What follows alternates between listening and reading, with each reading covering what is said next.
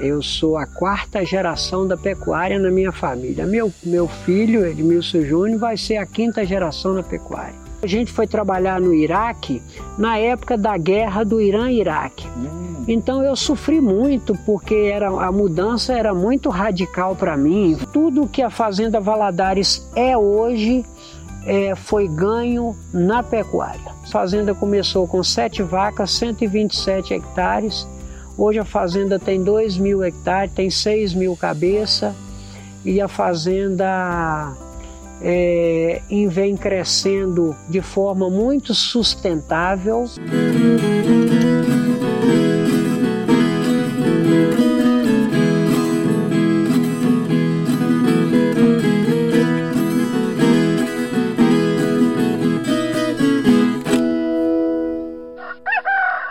Alô moçada, gente hoje num bate-papo aqui com o seu Edmilson Duarte, pecuarista aqui de Marabá, estamos aqui na Fazenda Valadares, é, depois de um tour, demos um tour completo na fazenda, estamos aqui desde cedo, não muito cedo né seu Edmilson, mas estamos é. né?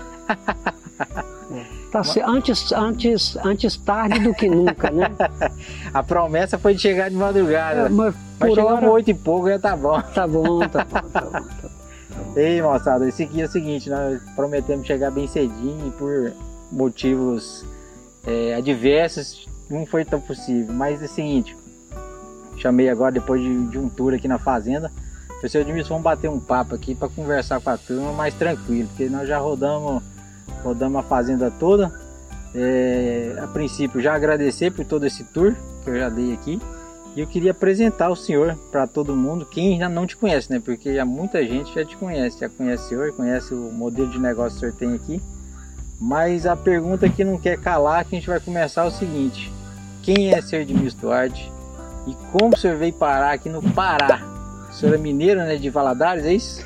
É, eu sou mineiro de Valadares. Eu sou de família de pecuária, né? Certo. É, então,